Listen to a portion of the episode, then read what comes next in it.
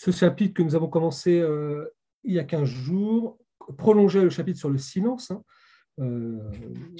du Père Marie-Eugène, Je veux voir Dieu.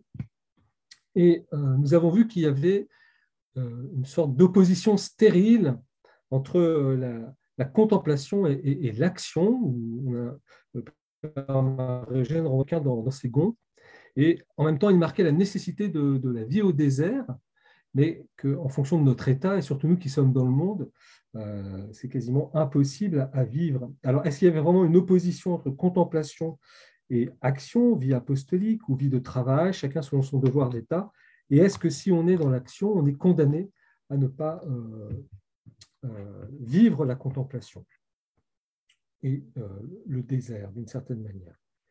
Alors nous allons reprendre le texte, je crois là où on en était arrêté, ou un tout petit peu plus haut. Et vous allez voir, il y a aussi, euh, en, lisant ce soir euh, ce chapitre du Père Marie-Eugène, des, passages célèbres, enfin en tous les cas très très beaux, et qui font partie des passages les plus, souvent les plus repris ou les, plus cités sur l'emprise prophétique et sur la notion de, de prophète. Et puis il parlera de quelqu'un, j'y reviendrai, mais euh, voilà, pour la, finale. Alors nous avons vu qu'ainsi la solitude du désert était absolument nécessaire au développement de la contemplation. Il faudra en conclure que tous ceux qui ne peuvent y accéder, tous ceux qui n'ont pu la supporter ou la supportent si mal, sont incapables de parvenir à la contemplation qui serait réservée à de rares privilégiés. Je rappelle que, euh, arrivant dans les quatrièmes demeures, euh, la vie de prière va changer. On verra ça dans le chapitre prochain. Et nous entrons vraiment dans le, royaume de la contemplation, hein, c'est-à-dire de cette prière euh, sous le souffle de l'Esprit, sous les dons du Saint-Esprit. Et euh, cela ne serait se réservé qu'à une sorte d'élite comme les chartreux qui sont capables de supporter le désert ou la vie solitaire. Et voilà, le Père Marogène dit hein, ben, ce serait bien une opinion décourageante, et cependant c'est assez répandu. N'est-ce pas elle qui crée ce fossé profond entre contemplatif et actif, au point de nous faire croire que ces deux formes de vie sont deux voies bien distinctes, obéissant à des lois tout à fait différentes? Qui nous présente par conséquent le contemplatif et l'actif comme deux frères, sinon ennemis, du moins complètement dissemblables, confinant le premier dans un regard sur l'éternel, hein, donc c'est le contemplatif qui serait perdu un peu dans, dans les idées, la contemplation, se, soustrayant de, toute implication de vie sociale ou de l'histoire, d'une certaine manière. Une grande tentation hein, qui peut arriver pour le chrétien, pour les chrétiens, de vouloir quitter l'histoire, quitter le monde. Le deuxième ont des préoccupations temporelles, donc ça serait plutôt la, personne qui se croit actif, avec, vous voyez, tout ce qui peut avoir bah, d'abandon de, la vie de prière, d'abandon de la vie euh, euh, en disant mais moi je suis pas fait pour ça. Ce qu'il faut c'est transformer le monde, c'est euh, s'investir complètement dans l'histoire, euh, jusqu'à nier d'une certaine manière la, finalité transcendante de l'homme et de l'histoire, libérant le premier de toute intervention dans la vie de son époque, le contemplatif, et le deuxième de toute aspiration à une vie intérieure profonde. Les textes qu'on peut, je vous invite à, méditer hein, profondément euh, parce que dans leur simplicité, ils, sont assez riches. Alors, contre ce compartimentage facile à l'usage des logiciens, logiciens, plus soucieux de clarté conceptuelle que de vérité, protestent à la fois la saine conception de la vie spirituelle et les réalisations de sainteté que nous découvrons euh, chez les saints. Et c'est peut-être ça le plus important, hein, c'est toujours de regarder euh, en fait la réalisation de, la sainteté dans des personnes concrètes dans l'Église, il n'y a que des personnes. Hein. Pour Dieu, il n'y a que des personnes. Et, même où, se concrétise d'une certaine manière, se cristallise ce qu'est l'Église dans euh, ce qu'ont réalisé les, saints, qui sont le vrai visage de l'Église. Déjà, vous vous souvenez, euh, le Père Maragène reprend ce qu'il avait fait dans un des chapitres où il comparait Sainte Thérèse et Saint Jean Bosco. Donc, Sainte Thérèse plutôt contemplative et Saint Jean Bosco plutôt actif. Et déjà, en parlant des dons du Saint-Esprit, c'était le chapitre sur les dons du Saint-Esprit, nous avons vu comment deux saints, comme Sainte Thérèse et Saint Jean Bosco, à la vie extérieure et spirituelle si dissemblable, parce que guidés par des dons du Saint-Esprit si différents, se ressemblent étonnamment sur les sommets par les charismes dont ils jouissent. Et on avait vu que Thérèse d'Avila, dans la plénitude de sa sainteté, elle est tout à fait active. Elle fonde 16 couvents, etc. Et Saint Jean Bosco, lui qui était euh, si actif auprès des jeunes, etc., eh euh, est aussi un immense contemplatif. Mais revenons au problème que nous avons abordé, que nous devons résoudre. Dans quelle mesure la contemplation, ou plus généralement l'action profonde de Dieu dans l'âme, exige-t-elle de la solitude? Vous voyez, c'est très beau parce que d'une certaine manière, on a une petite définition de la contemplation qui va, s'étayer. Vous voyez, on peut chercher un peu les définitions qui, émanent dans, dans Je voir Dieu. C'est quoi la contemplation? Ben, Vous voyez, ce n'est pas quelque chose de gazeux, c'est l'action profonde de Dieu dans l'âme. On rejoint la, l'action des dons du Saint-Esprit, l'action de l'Esprit Saint en nous. C'est cette intimité de Dieu dans, nos vies, la contemplation, qui fait que Dieu peut agir en profondeur dans notre existence, hein, qui, crée cette intimité et cette exigence de solitude. Alors, cette contemplation à laquelle nous sommes appelés, parce que nous sommes baptisés, est-ce qu'elle exige de la solitude? Pour ne pas nous égarer nous-mêmes en des considérations purement spéculatives, efforçons-nous de serrer de près le réel et demandons à l'étude de cas concrets la solution pratique de ce problème de vie. Et le Père Marie-Eugène va maintenant aborder euh, le prophétisme euh, dans la Bible. La vie du prophète en Israël paraît suggestive à ce sujet, surtout quand les principes qui la régissent sont éclairés par l'utilisation qu'en fait le Carmel. Donc on va étudier les prophètes et notamment Élie, bien sûr, le fondateur, enfin, la grande figure du Carmel, et voir aussi dans la tradition du Carmel ce, qu'est le prophète et le prophétique, et l'emprise prophétique. Et c'est là qu'on a un texte, voilà, c'est un texte très très beau du Père Marie-Eugène, magnifiquement bien écrit et, très profond, je trouve. Le prophète, d'abord, c'est un homme choisi par Dieu pour défendre ses droits sur Israël contre l'autoritarisme et l'impiété des rois et contre l'infidélité du peuple. Donc un homme appelé par Dieu, choisi par Dieu, hein, choix gratuit de Dieu.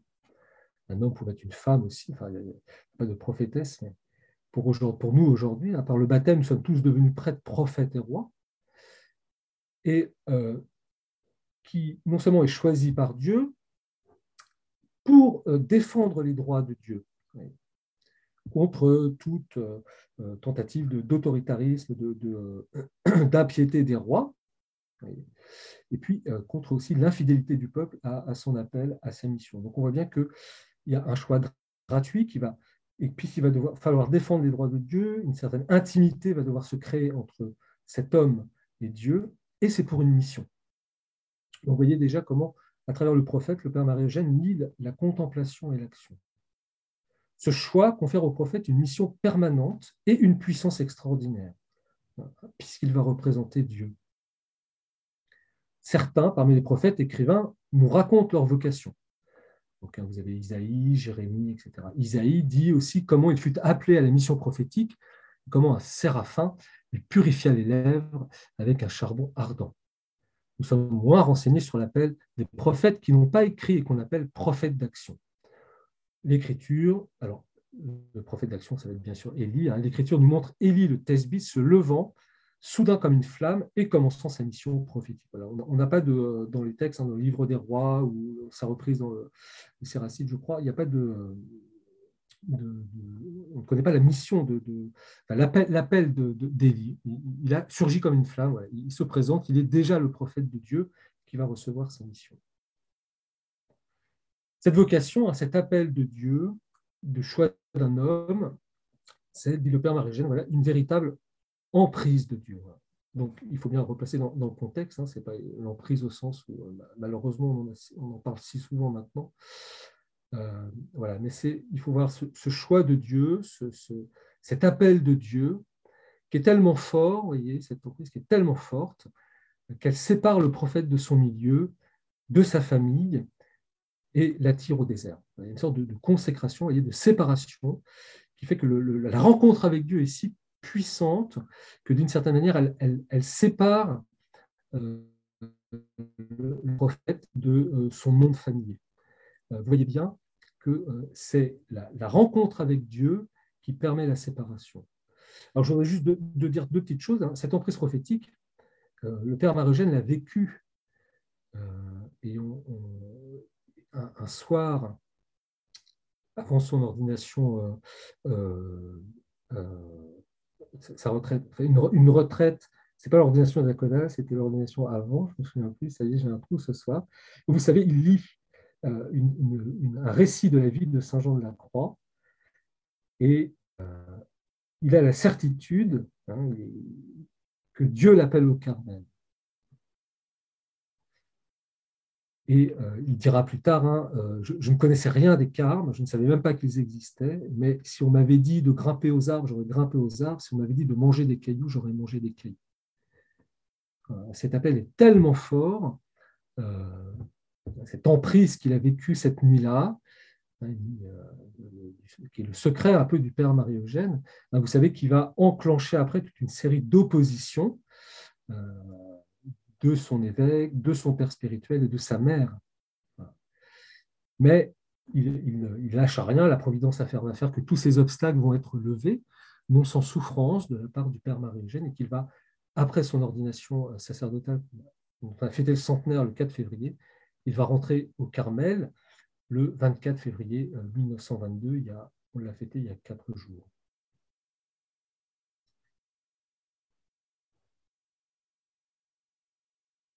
Voilà donc emprise de Dieu. Le prophète, devenu au sens plein du mot l'homme de Dieu, vit désormais en marge de la société, isolé par sa grâce et son appartenance à Dieu. Vous avez un peu la même chose dans les évangiles euh, euh, lors des récits de, l'appel des disciples qui sont dans leur activité, dans leur monde commun, euh, familier, Jésus passe et il dit Suis-moi. Et lâchant tout, il le suit bien. Vous voyez, il y a cet appel de Dieu, cette emprise prophétique de Dieu qui fait que on lâche tout pour lui. Ce prophète, il ne vit que suspendu à Dieu, il n'a pas de demeure fixe, il va où l'esprit le pousse, reste là où il le fixe, souvent errant à travers la Palestine, pour l'ordinaire, vivant dans la solitude.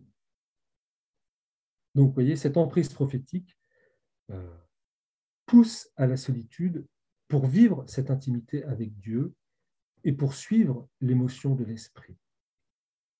Et que fait-il dans la solitude, ce prophète? Eh bien, il est aux ordres de Dieu, aux écoutes de son Verbe. Vous voyez la contemplation.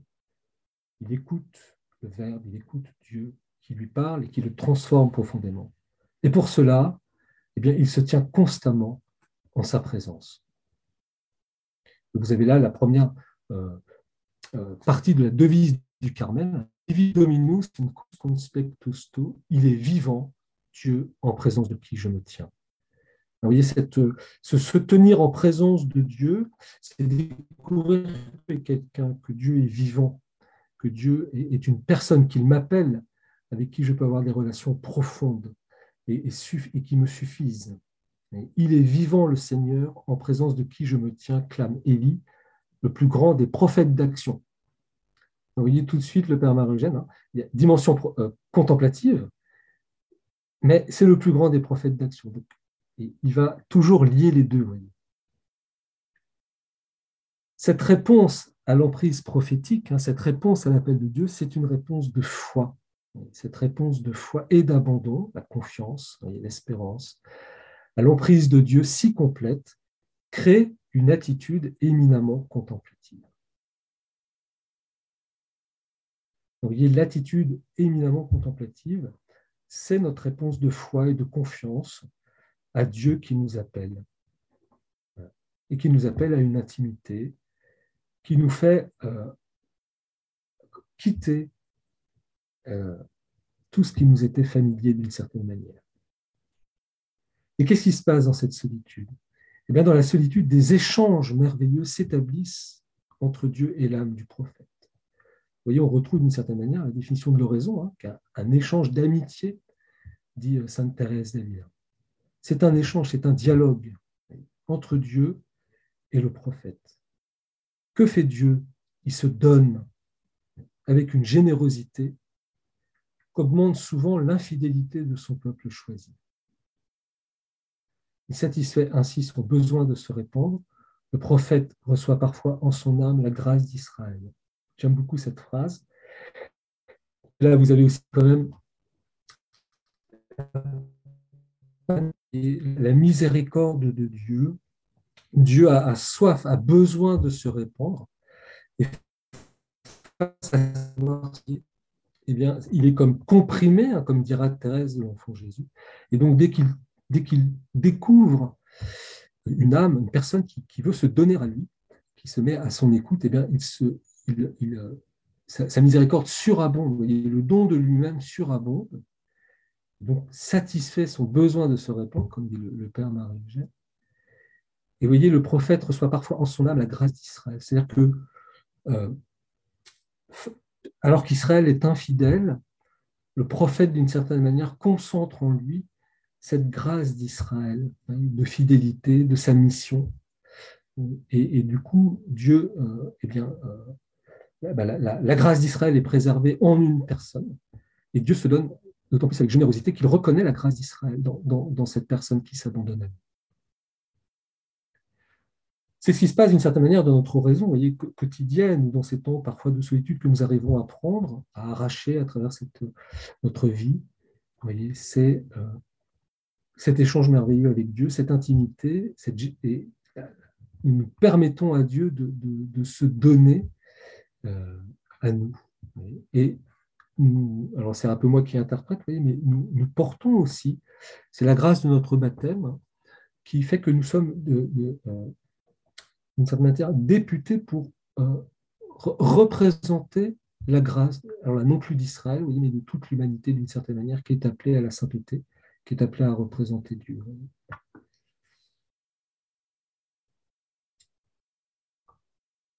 Le prophète, lui, se livre avec un abandon de plus en plus parfait. Son regard, sa foi se purifie en analysant dans notre dernier chapitre la vision de Lorraine, hein, sur le chapitre sur le, le, silence, oui c'est ça, nous avons vu les exigences sublimes et délicatement pures du prophète Élie lorsque Dieu lui présente des manifestations surnaturelles extérieures. Vous Élie n'est pas euh, prisonnier du bruit, du tremblement de terre, du feu, etc. Comme manifestation divine, il est, devenu beaucoup plus intime, beaucoup plus fin. c'est Dieu lui-même qui le désire et il ne se montrera satisfait que lorsqu'il l'aura perçu dans le souffle hein, de la brise légère.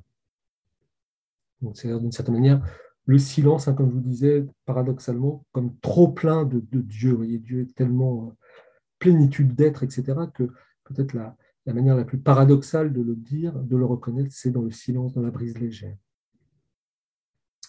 On devine à peine, et il faudra avoir le regard et la plume de Saint Jean de la Croix pour pénétrer et décrire les intimités de Dieu avec son prophète l'œuvre de sanctification et de transformation réalisée. N'oublions jamais que la rencontre avec Dieu est toujours une rencontre transformante, hein, avec celui qui est la sainteté même. Donc, cet acte de foi, de confiance dans ces, échanges merveilleux, une œuvre de transformation se réalise en nous. La contemplation, hein, c'est cette œuvre de transformation par l'intimité de Dieu, par les dons du Saint-Esprit en nous. Que fais-tu élu dans ta caverne dit le Seigneur. Et le prophète de répondre Je suis consumé par la flamme du zèle pour le Seigneur Dieu des armées. Donc ça, c'est la deuxième partie de la devise du Carmel. Hein. Vivit dominus in cuius conspectus to. Et zeloselatus sum prodeo exercito. Je, suis consumé par la flamme du zèle pour le Seigneur Dieu des armées. Car les enfants d'Israël ont brisé le pacte de l'alliance, ont détruit les autels, ont tué des prophètes.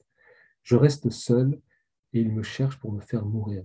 Et, vous voyez, c'est l'intimité est telle avec Dieu que le prophète euh, porte en lui, d'une certaine manière, la, la, la, pas la détresse de Dieu, mais ce, que Dieu voudrait et que les hommes refusent, voyez, d'une certaine manière. Donc c'est l'alliance. les intérêts de Dieu sont les intérêts du prophète il y a une sorte d'identification, il y a une telle intimité, une telle transformation, que ce que veut le prophète, c'est ce que veut Dieu. Et donc, c'est rétablir l'alliance, c'est agir pour l'alliance. C'est pour réunir le peuple d'Israël, c'est ce que veut faire Élie à Dieu. dans une profession de foi. le Seigneur est un, il n'y a qu'un seul Dieu, qui est le nom d'Élie en fait. Elia, Dieu, il n'y a qu'un Dieu. La flamme de la justice divine le consume et ses feux sont presque trop ardents. Dieu fait remarquer en effet au prophète qu'il y a encore en Israël 7000 hommes qui n'ont pas ployé le genou devant Baal. Le prophète est un grand voyant des choses éternelles et un familier de Dieu. Alors le, père Marogène lit parfaitement bien l'écriture euh, parce que voilà, euh, il dit voilà, ils m'ont tous abandonné, je suis tout seul, il n'y a que moi qui suis avec toi. Et puis euh, Dieu lui fait quand même remarquer que non, il n'est pas tout seul, il y, en a, il y a aussi 7000 hommes qui n'ont pas plié le, genou devant les idoles. le prophète est un grand voyant des choses éternelles et un familier de Dieu. Et c'est ce que nous sommes appelés à être par la grâce de notre baptême. Mais ce n'est pas uniquement pour trouver en lui un ami fidèle que Dieu a fait le prophète. C'est pour avoir en main un dossier d'instrument de ses volontaires. Dossier d'instrument, euh, non pas comme un balai hein, qu'on pourrait manipuler, mais un instrument libre hein, qui veut euh, s'abandonner dans les mains de Dieu et réaliser euh, l'œuvre de Dieu, en mettant en œuvre toutes ses capacités, toutes ses facultés pensons toujours à, la Vierge Marie. Un ordre de Dieu, et le prophète part aussitôt pour exécuter ses missions périlleuses, porter un message de châtiment au roi, le roi Akaz, rassembler le peuple sur le Carmel, immoler les prêtres de Baal ou imposer le manteau prophétique à Élysée. Vous irez voir tout cela dans le livre des rois, premier livre des rois, à partir du chapitre 17, chapitre 19, et puis suivant dans le deuxième livre après des rois. Donc, vous voyez, le, prophète est appelé à la solitude pour devenir un familier de Dieu, mais c'est pour que Dieu l'envoie ensuite en mission, accomplir même des missions périlleuses et le ramener au milieu du, monde. Ces missions sont pénibles. Le prophète sent la fatigue, voit les dangers, expérimente parfois sa faiblesse. Hein, Souvenons-nous de Élie au désert qui gémit sous le genévrier, qui désire mourir. Mais quelle sollicitude de Dieu pour tous les besoins de son monde. C'est-à-dire que Dieu prend soin de son prophète au milieu des dangers. Et ça, c'est quelque chose qu'il faut toujours se, se dire hein, quand on traverse des épreuves, des difficultés dans nos existences. Euh, nous qui voulons nous livrer à Dieu, eh bien, euh, il y a toujours sa sollicitude. Ça n'enlève pas les dangers, ça n'enlève pas la fatigue, euh, ça n'enlève pas l'expérience de notre faiblesse, mais Dieu prend soin de nous, prend soin de son prophète. Les corbeaux hein, apportent à Élie sa nourriture au Karit, au Kérit. La femme et l'huile de son hôtesse, la veuve de Sarepta, se multiplie miraculeusement pendant tout le temps que dure la famine. Un ange lui apportera par deux fois le pain qui le soutiendra pendant ces 40 jours de marche à travers le désert. J'imagine que tous ces épisodes vous sont familiers. La puissance de Dieu s'attache à tous les gestes les paroles du prophète. Il prie et le feu du ciel descend aussitôt sur le sacrifice qu'il a préparé sur le Carmel. Élie se leva comme une flamme, dit l'ecclésiastique. J'ai dit Séracide, je me suis trompé tout à l'heure, pardon, c'est l'ecclésiastique. Et sa parole brûlait comme une torche. Le roi Ocosias lui envoie une troupe armée de 50 hommes pour le saisir. Le prophète fait descendre sur eux le feu du ciel qui les consume. Une deuxième troupe subit le même sort. La troisième trouve grâce à cause de l'humble attitude du chef qui la commande. Pour tirer une leçon pratique de ces faits, dégageons-les du merveilleux terrible qui les illustre et n'en retenons que l'union harmonieuse de contemplation et d'action que le prophète nous montre réalisée dans cette vie. Donc vous voyez, hein, le, Père Marigène prend le prophète, notamment Élie, et dans la tradition du Carmel, parce qu'il voit en lui cette euh, harmonie, cette synthèse harmonieuse de euh, contemplation et d'action que le prophète réalise dans sa vie. Remarquons, c'est très important, que l'harmonie de cette synthèse ne procède pas d'un sage dosage d'occupation extérieure et d'exercice spirituel, d'un équilibre établi par la prudence et qui répondrait à la fois aux aspirations de l'âme vers l'intimité divine et aux nécessités de l'apostolat.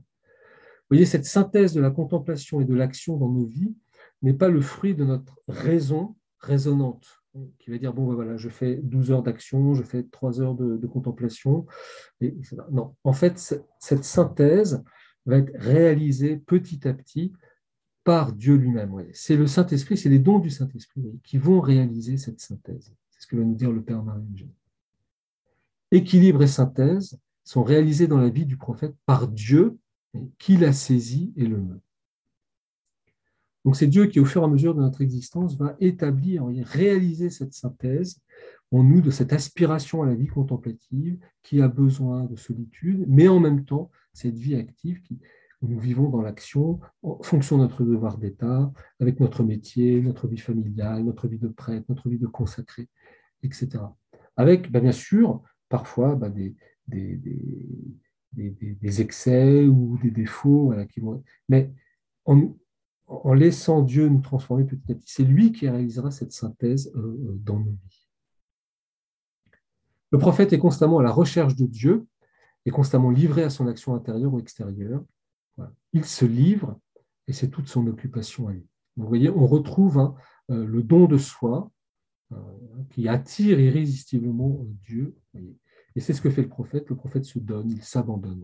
C'est son occupation à Dieu de disposer de lui pour le retenir dans la solitude ou pour l'envoyer de ci, de là. Ce n'est pas le, prophète qui décide avec sa raison, c'est il se livre et c'est Dieu qui euh, euh, fait la synthèse entre retour dans la solitude ou retenir dans la solitude et envoi euh, en mission.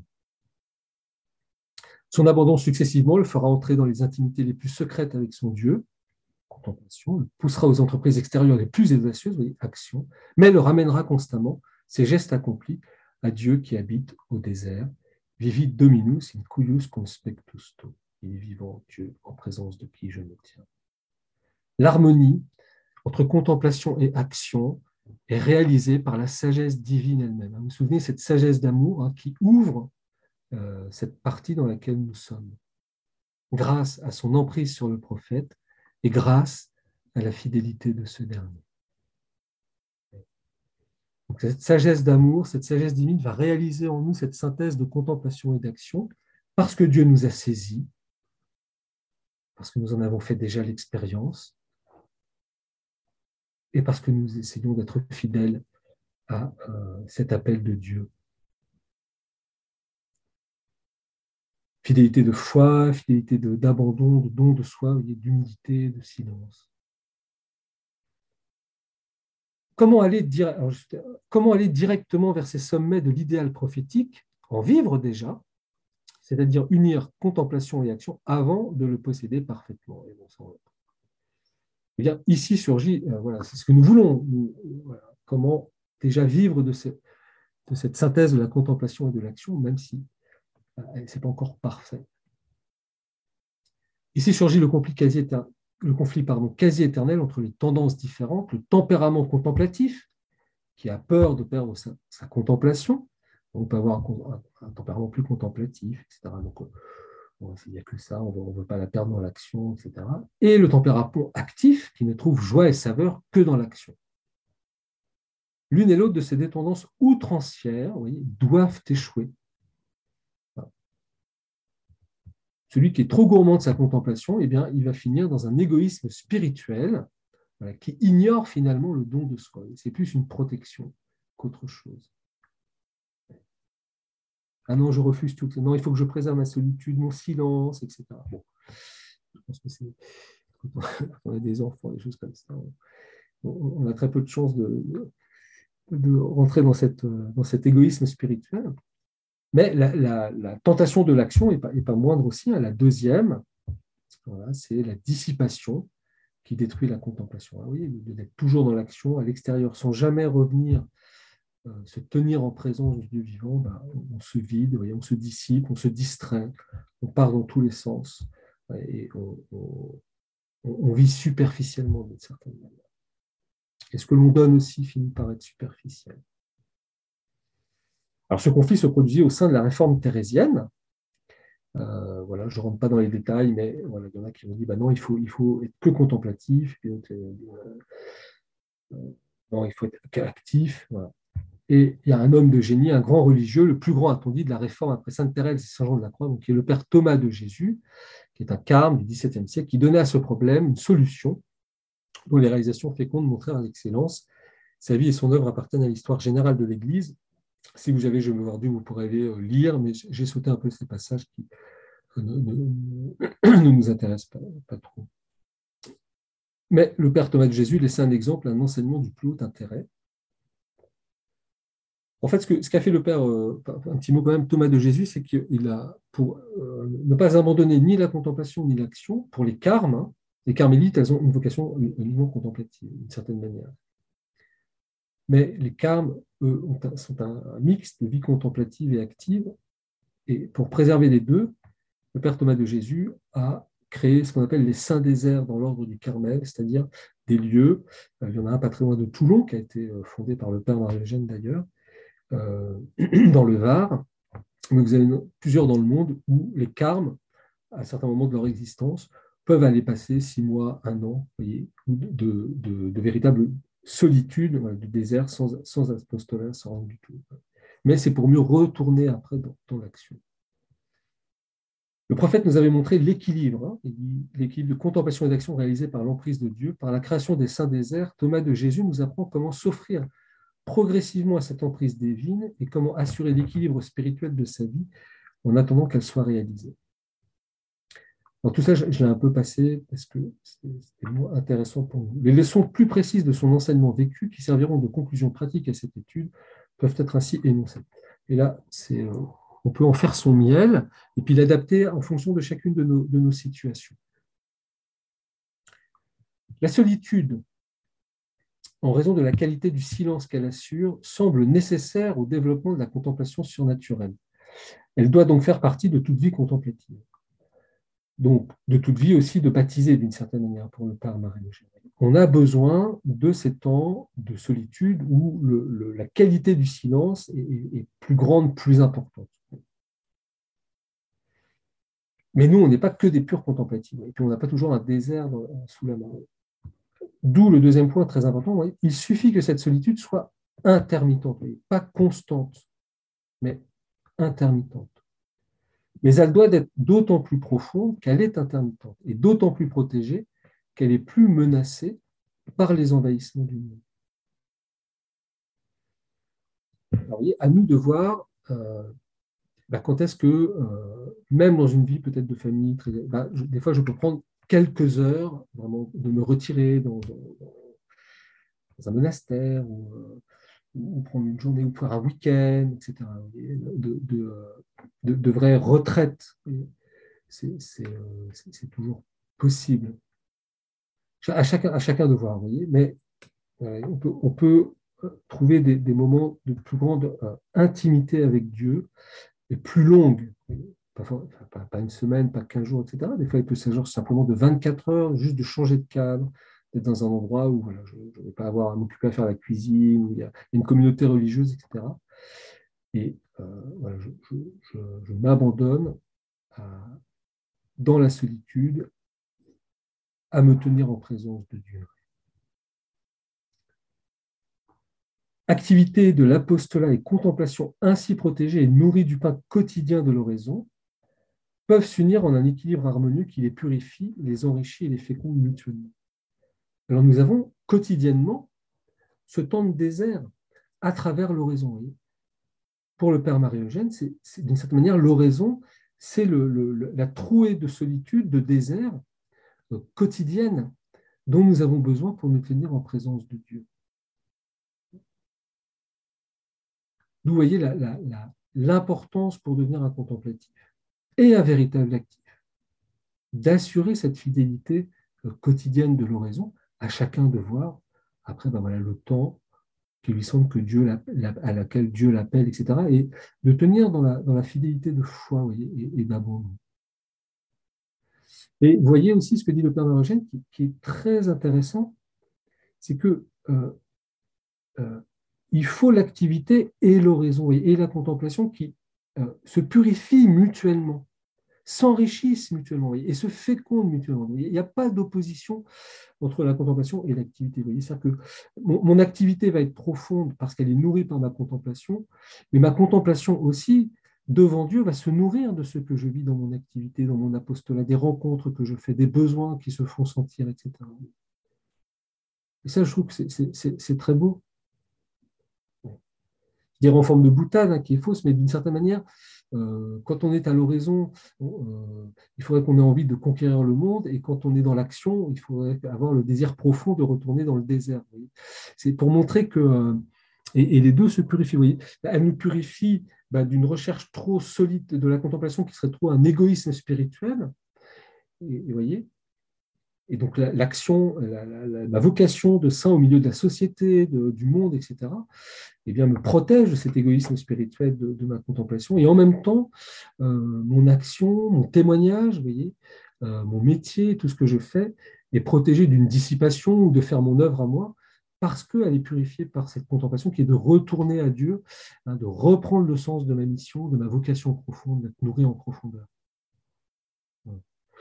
Je vous invite aussi, hein, vous, avez, Sébastien, vous envoyez le texte, si vous avez Je veux voir Dieu. Euh, ces, points, vous voyez, sont à, réfléchir, à méditer, à revenir souvent, vous voyez, peuvent être aussi le, moyen de faire un discernement de, comment nous vivons cela.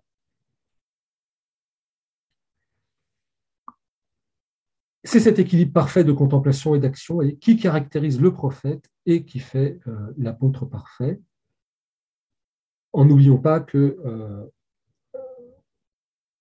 l'équilibre n'est pas de notre fait, mais ce sera la, sagesse d'amour, la sagesse divine, hein, l'Esprit Saint qui, va la réaliser dans notre vie. Donc, elle comporte parfois, ben voilà, c'est une sagesse pratique. Donc des fois, ben, on va trop dans un sens, mais on peut revenir, et des fois, on va trop dans l'autre. Et, ben, c'est au fur et à mesure de notre vie que l'Esprit Saint va, dans cette intimité que nous, créons, euh, que l'Esprit Saint crée avec nous, que nous allons euh, parvenir à cette synthèse qui est la sainteté parfaite.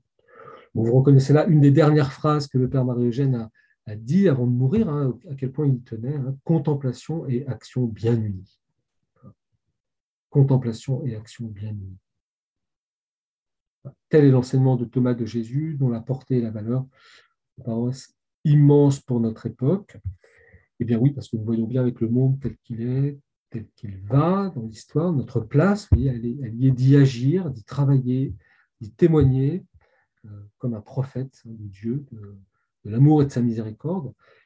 Mais pour cela, il faut que nous ayons aussi vraiment ces bulles de silence que sont l'horizon quotidienne, peut-être parfois, par moments, de trouver des temps plus longs euh, de solitude, de cœur à cœur avec Dieu, euh, même si ça demande parfois, sûrement même, et quand c'est possible, hein, un, investissement, un arrangement de nos vies, etc.